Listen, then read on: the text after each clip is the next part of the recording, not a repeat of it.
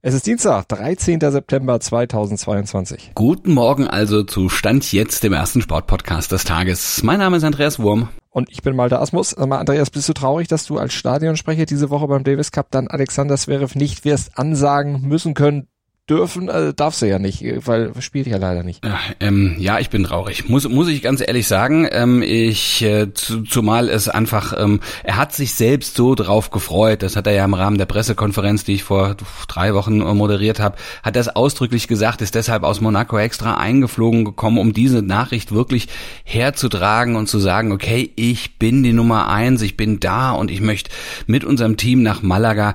Und das tut natürlich jetzt natürlich allen weh, weil ähm, man natürlich wirklich viel, viel Hoffnung da reingesetzt hat. Und man muss auch sagen, ich bin ja auch ein Stück weit Teil dieser Veranstaltung, dieser ganzen Davis Cup Woche am Roten Baum und das ist natürlich auch für die Kartenverkäufe nicht wirklich gut. Ne? Also es gibt viele, die unbedingt die äh, bis gestern Abend Nummer zwei der Weltrangliste sehen wollten.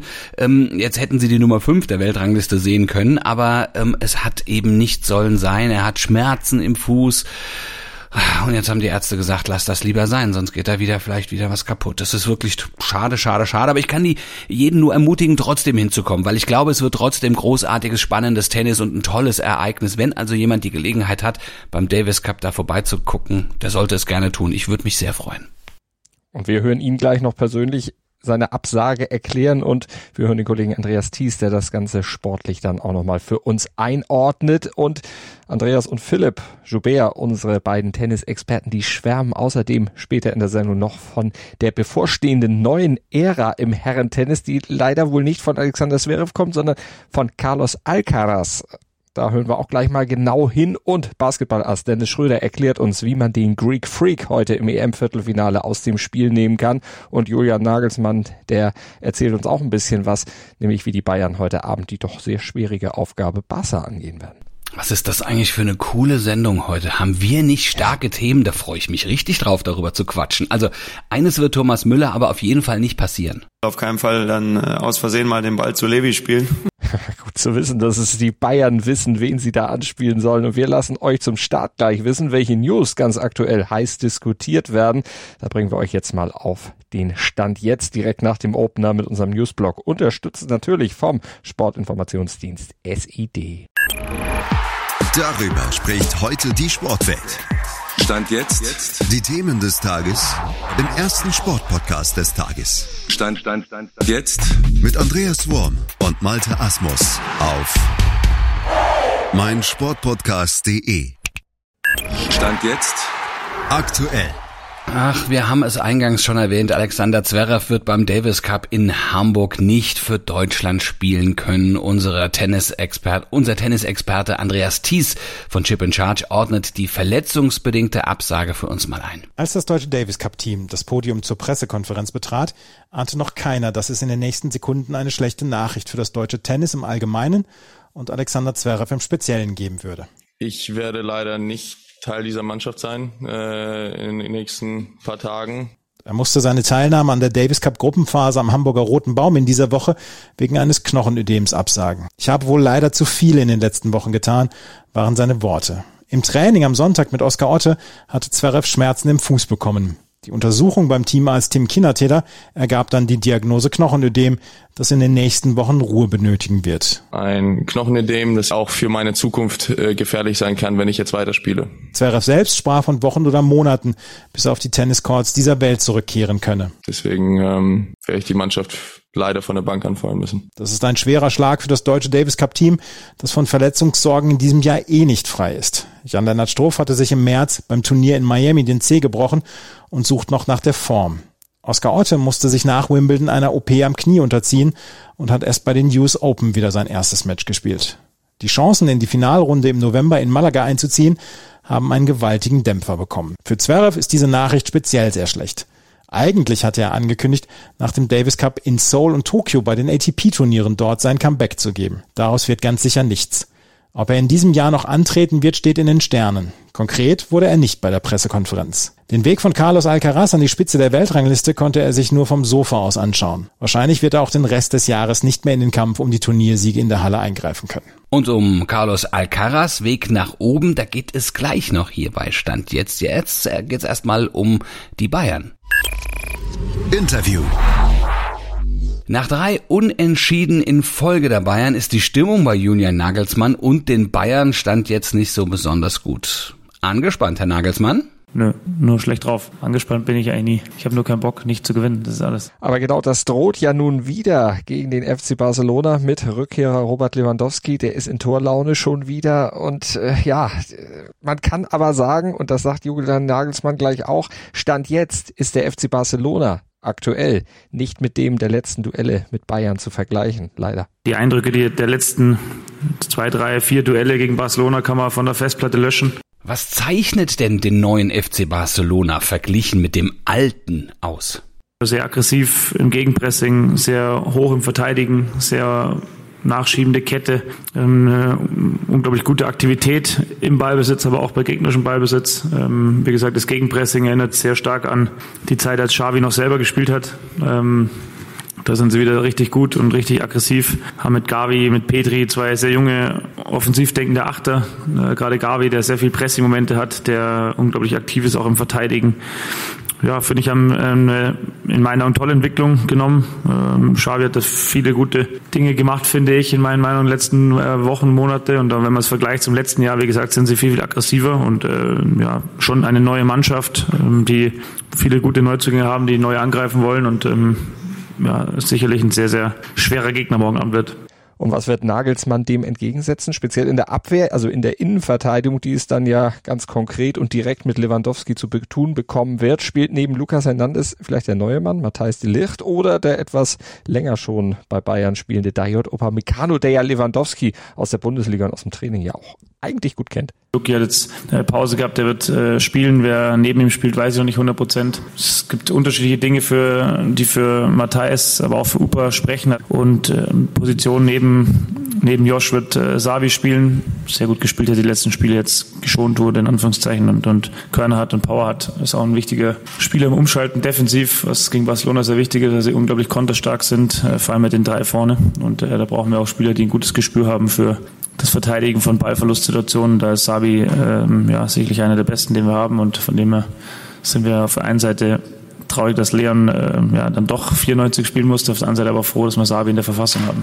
Die allgegenwärtigen Fragen nach Lewandowski auf der Pressekonferenz dürften die Stimmung von Nagelsmann auch nicht gerade aufgehellt haben. Jedenfalls macht er klar, er selbst werde in der Teambesprechung nicht zu viel über ihn sprechen. Schließlich kennt man natürlich seine Spielweise und Barca ist ja bitteschön auch mehr als Lewandowski. Aber es gibt noch ein paar, die ihm die Dinge auch auflegen müssen. Da haben sie gute, gute Lösungen, wie ich eigentlich schon beschrieben habe. Wenn er keine Bälle kriegt, dann äh, ist es auch schwer für einen torgefährlichen Spieler Tore zu machen. Wir müssen einfach viel Pässe auf ihn unterbinden, viele Flanken auf ihn unterbinden. Aber es gibt schon noch den einen oder anderen sehr guten Spieler bei Barcelona. Analyse. Wo wir schon bei starken Spaniern sind, bleiben wir doch beim Thema, gucken aber zum Tennis. Wir hatten es eben schon angekündigt. Carlos Alcaraz mit 19 Jahren ist er jetzt frisch gebackener US Open Champ, aber auch die jüngste Nummer eins der Weltrangliste seit der Einführung des neuen Modus 1973. Ja, und es gibt viele Experten, die gehen davon aus, dass er diese Position so schnell auch nicht wieder hergeben wird, sondern ähm, es ist gerade eigentlich der Beginn einer neuen Ära im Tennis. Zu den Experten, die das meinen, gehören auch Andreas Thies und Philipp Joubert, unsere beiden Kollegen vom Chip and Charge Podcast. Die bescheinigen Alcaraz nämlich eine goldene Zukunft und Andreas Thies damit auch dem Herrentennis insgesamt. Was haben wir nicht gehört in den letzten Jahren? Nach Novak Djokovic, nach Roger Federer und nach Rafael Nadal wird das Männertennis langweilig. Ich glaube, ich glaube, das Tennis in der Männer ist in relativ guten Händen. In den Händen von Carlos Alcaraz, der jetzt äh, vorneweg marschiert und damit zum Gejagten wird, zum Gejagten der alten Stars. Nadal, Djokovic, vielleicht nochmal Federer, aber vor allem werden es die Stars, die allgegenwärtig zwischen äh, Alcaraz und den großen drei stehen, sehr, sehr schwer haben. Um die Medvedev, Zverev, Team ja auch noch um die kann man sich so ein bisschen Sorgen machen, weil die haben da jetzt einen vorgesetzt bekommen, der wird ihnen in den nächsten Jahren sehr, sehr häufig in die Suppe spucken.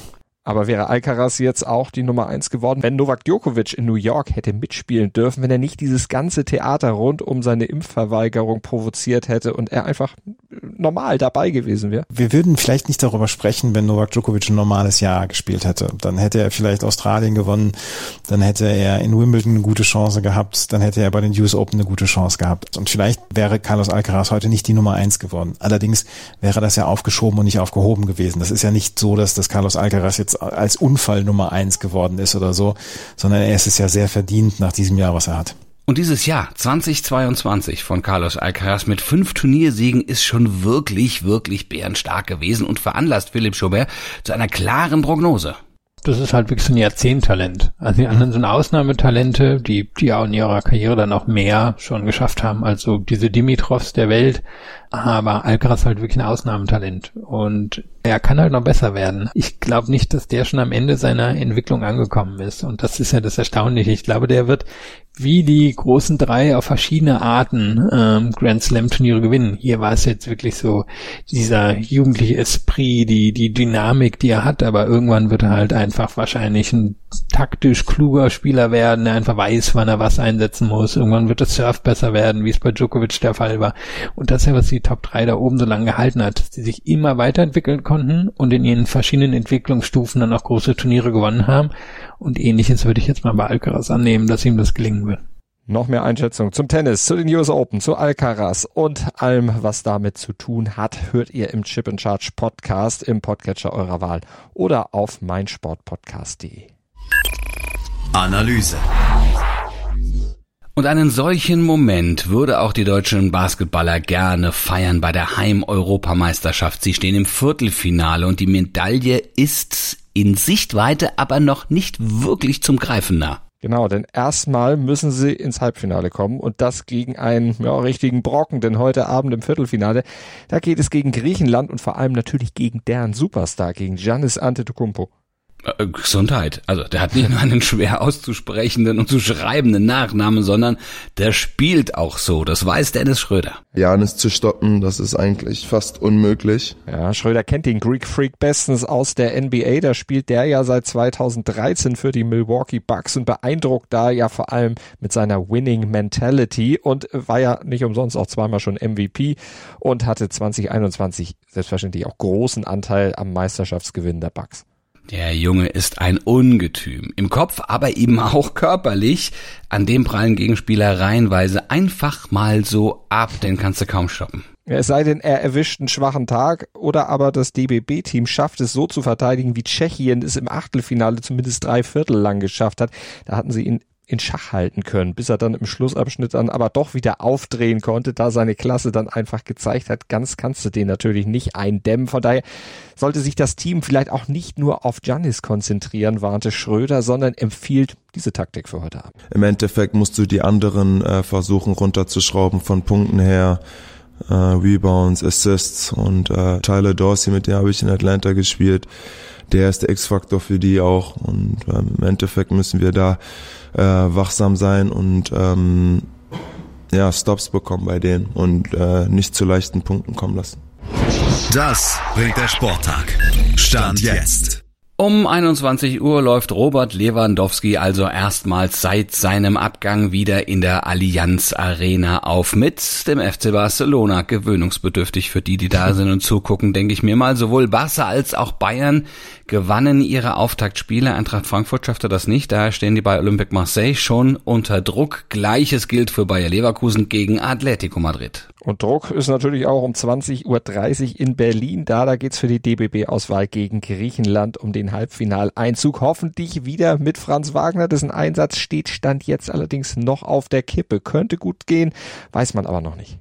Wir dagegen sind morgen früh definitiv wieder für euch da, wie immer um 7.07 Uhr und ähm, gerne wie immer im Podcatcher eurer Wahl oder eben auf meinsportpodcast.de. Denkt ans Abonnieren, denkt ans Bewerten, macht das gerne, das würde uns sehr freuen. Schaut auf Instagram vorbei, auch da gibt's News, da gibt's das ein oder andere Video, da gibt's was, was euch vielleicht ein bisschen ja den Tag verkürzen kann. Einfach mal durchstöbern und dann sind wir auch morgen schon wieder für euch da. Bis dahin, Gruß und Kuss von Andreas Wurm und Malte Asmus.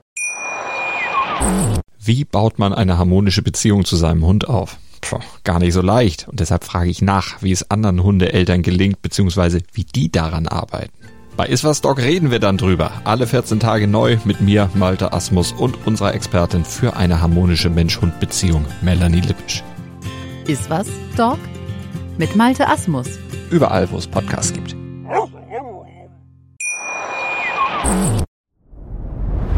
Dir hat dieser Podcast gefallen? Dann klicke jetzt auf Abonnieren und empfehle ihn weiter. Bleib immer auf dem Laufenden und folge uns bei Twitter, Instagram und Facebook. Mehr Podcasts aus der weiten Welt des Sports findest du auf meinsportpodcast.de.